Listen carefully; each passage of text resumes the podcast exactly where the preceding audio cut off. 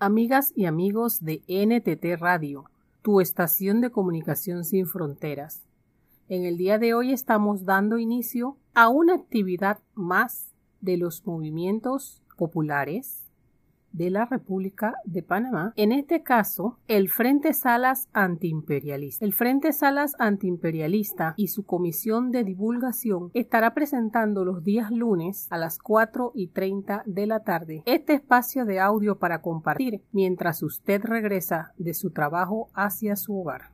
El Frente Salas Antiimperialista quiere que con este programa usted esté informado, conozca los resultados del informe 10.573 de la Comisión Interamericana de Derechos Humanos de la Organización de los Estados Americanos, el cual es el caso José Isabel Salas Galindo y otros versus los Estados Unidos de América, resultado de la petición de víctimas y sobrevivientes ante ese organismo para el resarcimiento por la violación de derechos humanos cometidos durante esa acción militar en nuestro territorio.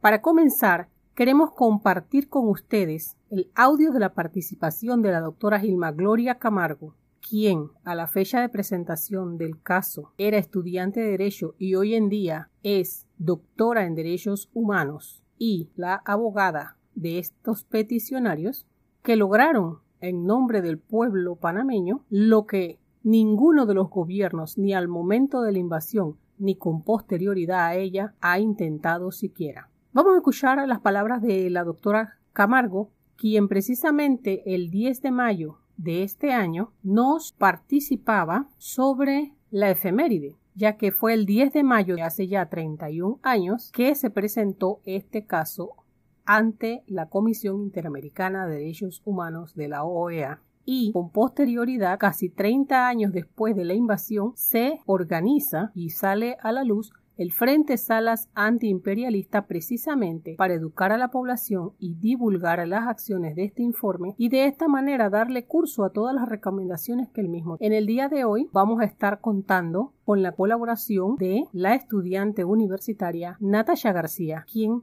dará lectura a las primeras páginas del informe. Pero esperemos que usted, amiga y amigo que nos está escuchando, nos escriba al 6017-6498 de NTT Radio, tu estación de comunicación sin fronteras, y mediante WhatsApp nos diga estoy interesado, estoy interesada en obtener copia del informe del caso de José Isabel Salas Galindo versus los Estados Unidos. Inmediatamente le estaremos enviando una copia del mismo por PDF. De igual manera, invitamos a todas y a todos a ayudarnos en la lectura para que Panamá completa y el mundo a través de las redes sociales sepa de lo que es el informe del caso 10.573 José Isabel Salas Galindo y otros versus los Estados Unidos de América. Adelante, con el audio de la participación de la doctora Gilma Gloria Camargo en la efeméride de este año, el 10 de mayo de 2021.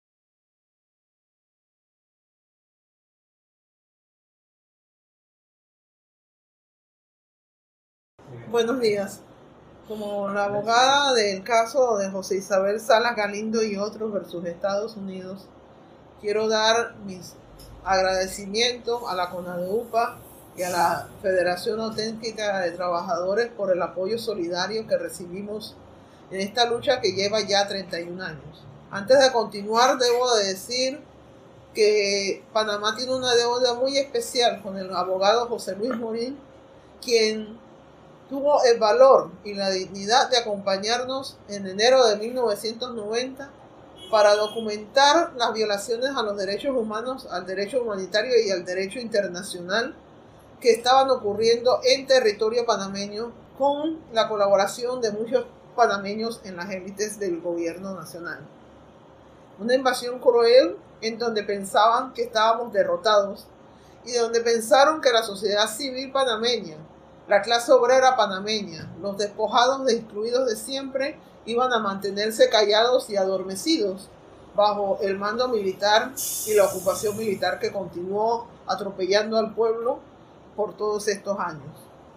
Es un gran honor haber sido la abogada que llevó el caso hasta su cumplimiento de una decisión final en donde ahora ganamos esta batalla y tenemos la batalla internacional para el cumplimiento de todas las recomendaciones que Estados Unidos debe cumplir para satisfacer la compensación integral y, los y cumplir con los derechos humanos del pueblo panameño. Es importante saber que lo que hemos logrado no es solamente para Panamá, si es una victoria para el mundo, ya que fortalece la posición y los derechos de las personas civiles y no combatientes en actos de guerra indiscriminados y es un instrumento antiimperialista que fue el que emana de el trabajo, de la solidaridad, de la dignidad de un grupo pequeño de panameños para toda la Panamá y toda la humanidad. La asociación de panameños que logra esto se abre y se reconoce desde, desde el julio del 2019 como el Frente Salas, donde invitamos a otras organizaciones y a otros sobrevivientes a participar en las actividades que tengamos para que tengan conocimiento de lo que dice el informe, cuáles son sus derechos y su, cuáles son sus deberes de, para la participación en el proceso que continúa, ya que el Estados Unidos debe cumplir con la recomendación de compensación integral, asistencia médica, asistencia psicológica y otros eh, datos de satisfacción. Nos satisface mucho que la Federación Auténtica de Trabajadores nos ayude con la divulgación de un tema que quieren cerrar y suprimir. Nos importa mucho el hecho de que todo, cada, cada panameño sepa que tiene eh, la obligación de participar en este, esta reivindicación internacional y que el gobierno nacional entienda que como firmante de la Carta de la OEA tiene que facilitar aquí en Panamá a las víctimas peticionarias y a todas las demás su posición para poder, para poder implementar estas recomendaciones. Nos llama mucho la atención que durante todos estos 31 años el gobierno de Panamá haya obstaculizado y haya tratado de suprimir el trabajo que hemos estado haciendo.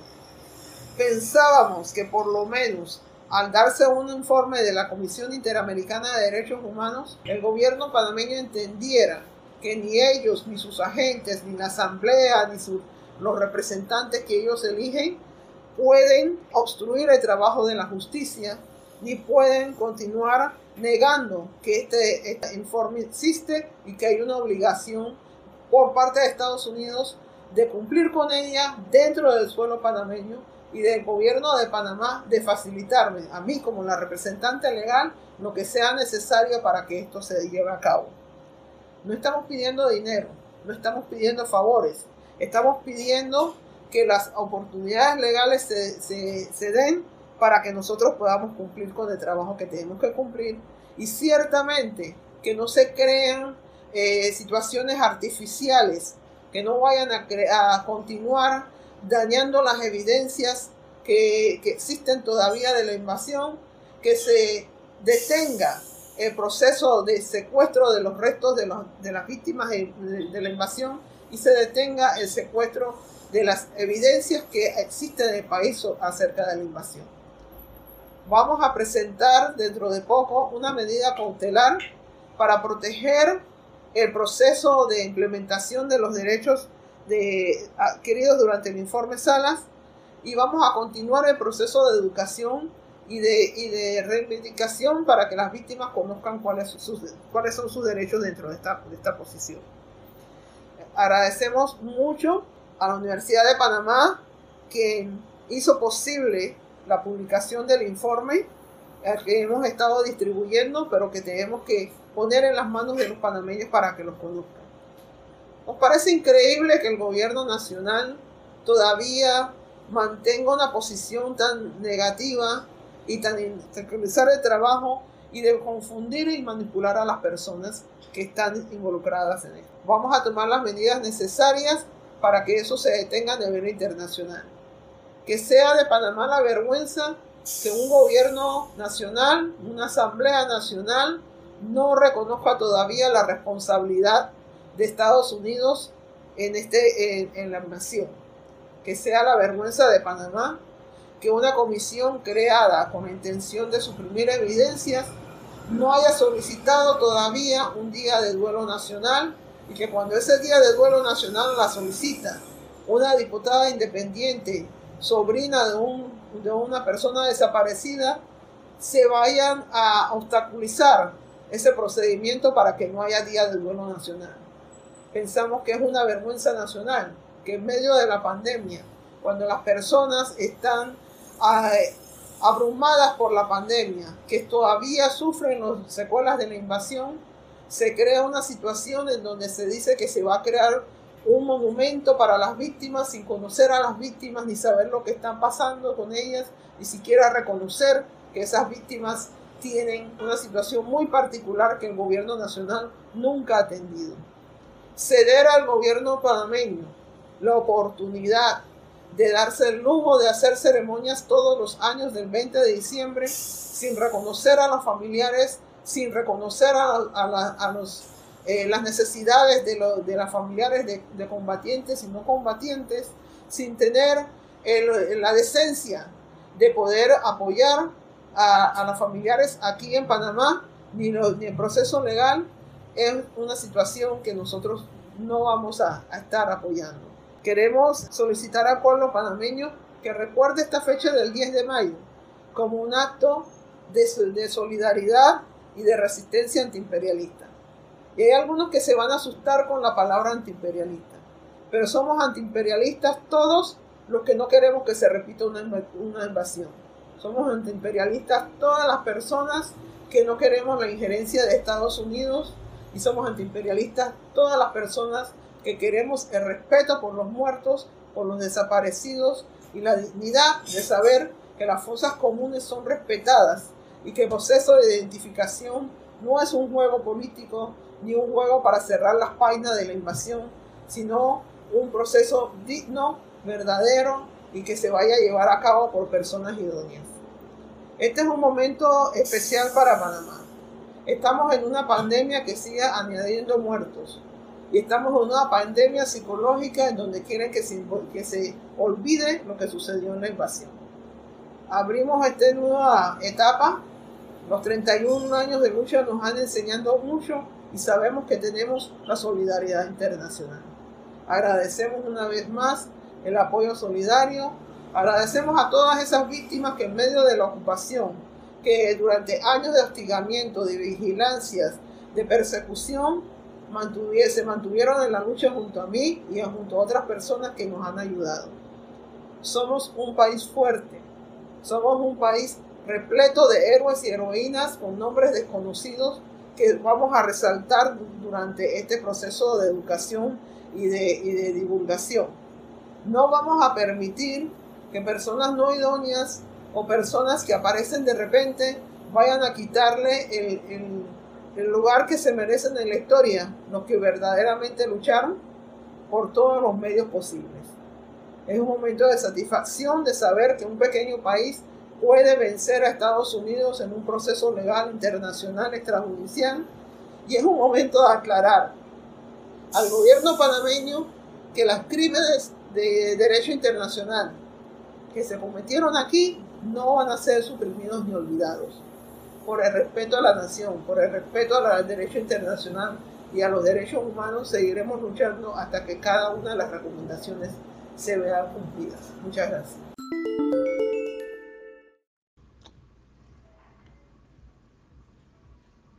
Si le interesa tener copia del fallo sobre el caso 10573 de la Comisión Interamericana de Derechos Humanos, por favor escríbanos al WhatsApp de NTT Radio, cuyo número es 6017-6498. Repito, 6017-6498. Y por esa misma vía le estaremos enviando un ejemplar en PDF. Informe número 121, diagonal 18. Caso 10.573. Fondo José Isabel Salas y otros. Estados Unidos. 5 de octubre de 2018. Vamos a iniciar con el resumen. 1. El 10 de mayo de 1990, la Comisión Interamericana de Derechos Humanos, en adelante la Comisión Interamericana, la Comisión o la CIDH, recibió una petición presentada por el abogado José Luis Morín y la abogada Gilma Camargo en representación del Centro por los Derechos Constitucionales. En adelante, los peticionarios o la parte peticionaria en la cual se alega la responsabilidad internacional de Estados Unidos de América. En adelante, Estado americano, Estado, Estados Unidos. En perjuicio de las personas identificadas como presuntas víctimas de la invasión militar iniciada por los Estados Unidos el 20 de diciembre de 1989 en Panamá. 2. La Comisión aprobó el informe de admisibilidad número 31, diagonal 93, el 14 de octubre de 1993. El 12 de noviembre de 1993, la Comisión notificó dicho informe a las partes y se puso a su disposición a fin de llegar a una solución amistosa. Las partes contaron con los plazos reglamentarios para presentar sus observaciones adicionales sobre el fondo. El 13 de febrero y 6 de septiembre de 1995 y el 9 de diciembre de 2016, la CIDH celebró audiencias sobre el fondo del caso. Dada la complejidad de este caso, desde la última audiencia, la Comisión ha dedicado especial atención al análisis del fondo y a llevar el asunto a una conclusión. Toda la información recibida durante el trámite del caso fue debidamente trasladada entre las partes. 3. Los peticionarios alegaron la violación de principios fundamentales establecidos en la Carta de la Organización de los Estados Americanos, en la Carta de la Organización de las Naciones Unidas, así como derechos humanos fundamentales establecidos en la Declaración Americana de los Derechos y Deberes del Hombre y en la Declaración Universal de Derechos Humanos. En particular, los peticionarios argumentaron que durante la invasión como en la ocupación militar, el Estado violó principios esenciales del derecho internacional humanitario consuetudinario, parte peticionaria afirmó la responsabilidad internacional del Estado en cuanto a sus acciones y omisiones durante la invasión por causar afectaciones a la vida, libertad e integridad de las personas, así como por vulnerar el derecho de libertad de investigación, opinión, expresión y difusión, el derecho a la constitución y a la protección de la familia, el derecho de protección a la maternidad y la infancia, el derecho de residencia y tránsito, la inviolabilidad del domicilio, la preservación de la salud y bienestar, el derecho a la educación, el derecho a los beneficios de la cultura, el derecho al trabajo, derecho de sufragio y de participación en el gobierno, derecho de reunión, derecho de asociación, el derecho a la propiedad y el derecho de asilo. 4. El Estado alegó que la operación militar fue llevada siguiendo las normas precedentes para entablar combate y empleando todos los esfuerzos para minimizar el número de víctimas civiles, Igualmente, continuó presentando alegatos relativos a la admisibilidad de la petición, en particular sobre la falta de agotamiento de recursos internos, la incompetencia de la CIDH en razón de la materia, la falta de detalle y especificidad de los reclamos de los peticionarios y la inadmisibilidad en cuanto a las víctimas no identificadas. 5. Con base en sus determinaciones de hecho y de derecho, la Comisión Interamericana concluyó que el Estado es responsable por la violación de los artículos primero, derecho a la vida, a la libertad, a la seguridad e integridad de la persona. Séptimo, derecho de protección a la infancia. Vigésimo tercero, derecho a la propiedad. Décimo octavo, derecho de justicia de la Declaración Americana de los Derechos y Deberes del Hombre.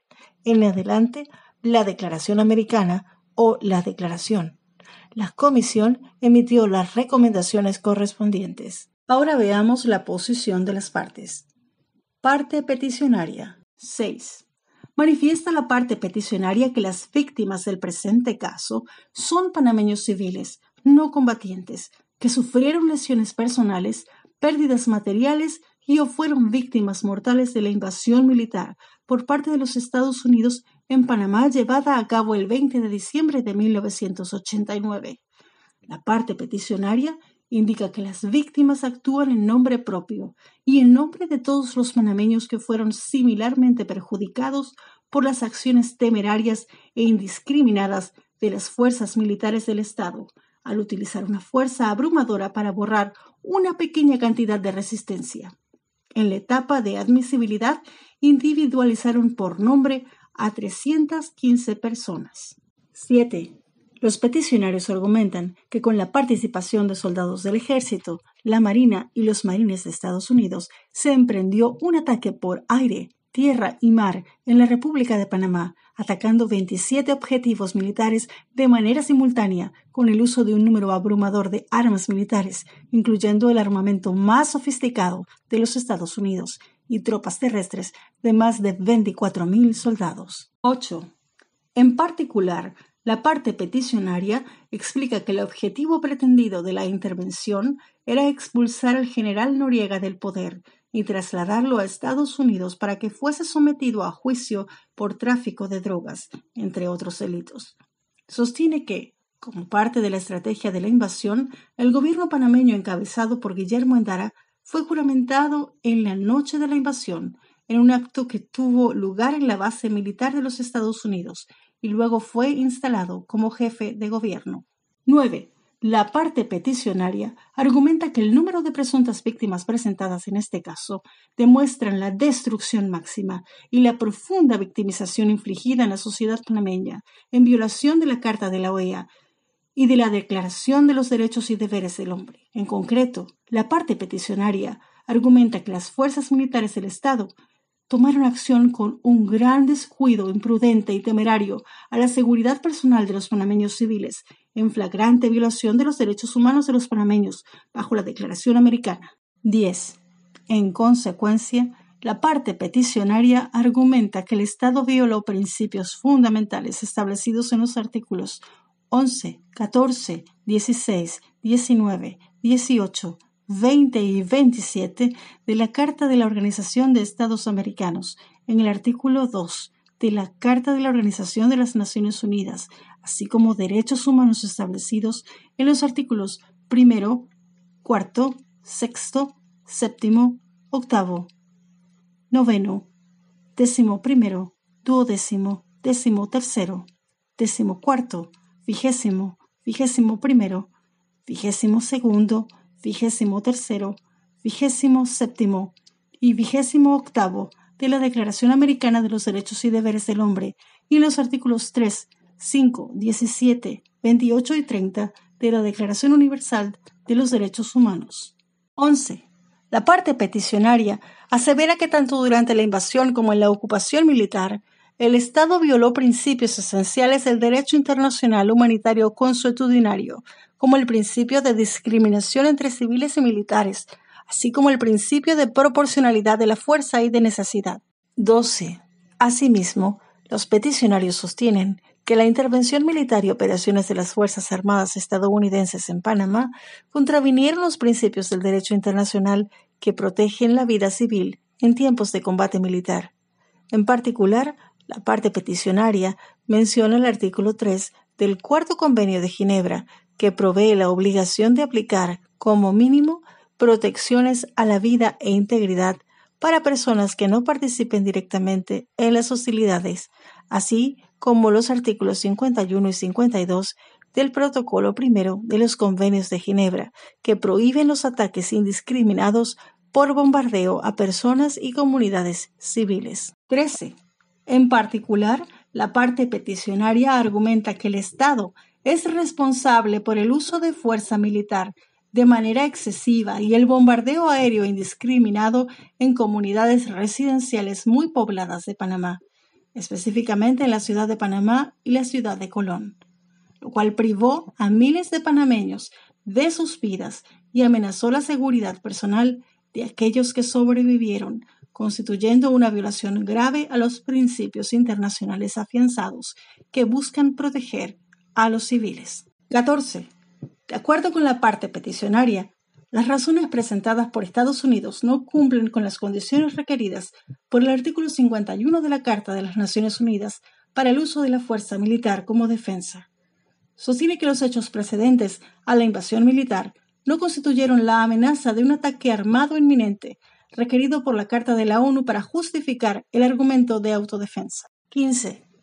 La parte peticionaria explica que la resolución de la Asamblea Nacional Panameña, mediante la cual se declaró un estado de guerra el 15 de diciembre de 1989, no fue una declaración de guerra como tal, y no contenía ninguna indicación de que Panamá intentaría atacar a los Estados Unidos. Por el contrario, fue una respuesta a acciones y provocaciones, tales como las sanciones económicas impuestas a Panamá en 1987 y el congelamiento de bienes panameños en Estados Unidos. En ese sentido, la parte peticionaria afirma que la Asamblea Nacional Panameña, al habilitarle al general Manuel Noriega poderes extraordinarios, declaró a la República de Panamá en estado de guerra mientras los actos de agresión de los Estados Unidos en contra del pueblo panameño continúan. 16. La parte peticionaria sostiene que los incidentes con oficiales y ciudadanos estadounidenses que fueron tomados por los Estados Unidos como detonantes de la invasión eran insuficientes para justificar una invasión de la nación ofensiva.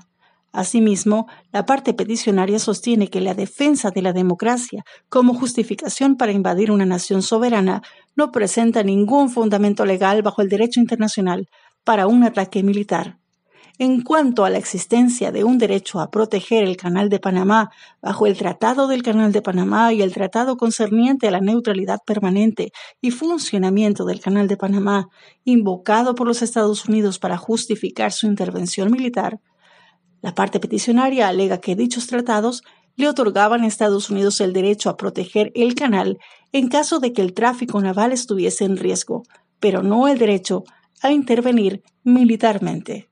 17. La parte peticionaria enfatiza que, en un acuerdo de entendimiento suscrito por ambos estados, estos acordaron que la norma sobre el derecho al uso de la fuerza no implicaba ni incluía el derecho de Estados Unidos a intervenir en los asuntos internos de Panamá. Las acciones de Estados Unidos debían estar solo dirigidos a asegurar que el canal permaneciera abierto, seguro y asequible. De acuerdo con la parte peticionaria, si bien los Estados Unidos alegaba que el gobierno de Panamá había acosado a personal estadounidense y que estas amenazas interferían con las operaciones del canal, estas actividades no habían impedido el funcionamiento del canal. 18. La parte peticionaria sostiene que la planificación inicial de la invasión comenzó por orden de los Joint Chiefs of Staff de los Estados Unidos en febrero de 1988, luego de la imputación por Estados Unidos al general Manuel Antonio Noriega de crímenes relacionados con el tráfico de drogas y otros ilícitos de la ley estadounidense. En ese sentido, la parte peticionaria insiste en que, con anterioridad al ataque militar e invasión, Estados Unidos tenía un exhaustivo conocimiento de Panamá, de la composición de las fuerzas de defensa panameñas, de la ubicación de sus cuarteles generales, así como conocimiento específico del alto número de civiles y negocios que se ubicaban en las proximidades de las áreas militares. 19. A partir de 1988, la parte peticionaria sostiene que las fuerzas de defensa panameñas estaban integradas por 15.000 unidades, con menos de la mitad considerada lista para combate, y el resto encargados de deberes policiales, de inmigración, aduanas y otros deberes de naturaleza civil. 20. La parte peticionaria reclama que hubo una planificación para evacuar a los civiles estadounidenses de las áreas de la ciudad de Panamá y de Colón, y una ausencia de planificación para desalojar y proteger civiles panameños. Alega igualmente que el gobierno de los Estados Unidos no había preparado suficientemente ni seguido con los procedimientos debidos para identificar, registrar y disponer de los restos humanos de manera pronta y con el nivel necesario de detalle. 21. Al no advertir a la población civil del ataque inminente, se generaron muertes y lesiones en un número significativo de personas, incluyendo niños, mujeres y aquellos a quienes su condición les imposibilitaba huir rápidamente. 22. La parte peticionaria cuestiona las cifras oficiales presentadas por el gobierno de los Estados Unidos de 202 civiles y 314 militares panameños fallecidos como resultado de la invasión, y resalta las cifras de fuentes independientes que apuntan a más de 2.000 civiles. Para la parte peticionaria, la forma en la que abandonaron los restos mortales de civiles panameños evidencia que hay razones para considerar la existencia de más fosas comunes en las que se podría encontrar a las personas aún desaparecidas. 23. En este contexto, alega que los Estados Unidos no desarrolló ninguna planificación o preparación para el cuidado de las personas desplazadas o de aquellas que se quedaron sin hogar como resultado de la invasión. Al respecto, la parte peticionaria estima que 18.000 civiles quedaron sin hogar, siendo afectados en particular las áreas residenciales de El Chorrillo, Ciudad de Panamá y Ciudad de Colón. 24. En conexión con lo anterior, la parte peticionaria alega que las víctimas civiles panameñas sufrieron tratos crueles, inhumanos y degradantes al incumplirse la obligación estatal de proteger a la población civil y al ser sometida a circunstancias y conductas en los campamentos de refugio que violaron su derecho a un trato digno.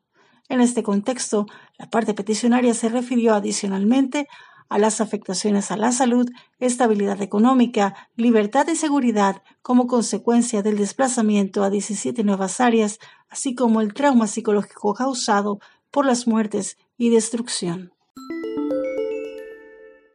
Amigas y amigos, todas y todos, podemos colaborar con el Frente Salas antiimperialista. Una de las maneras es compartir con el equipo de lucha en el tranque sus documentos de la época. Puede enviar audios, videos o imágenes por el WhatsApp 6017 6498. También pueden ayudarnos en la lectura del caso como Natacha García, a quien agradecemos la valiosa contribución de la lectura de hoy. Otra forma es reenviar por todas sus redes el enlace al programa. Y una forma adicional es dejar sus mensajes de apoyo para víctimas sobrevivientes.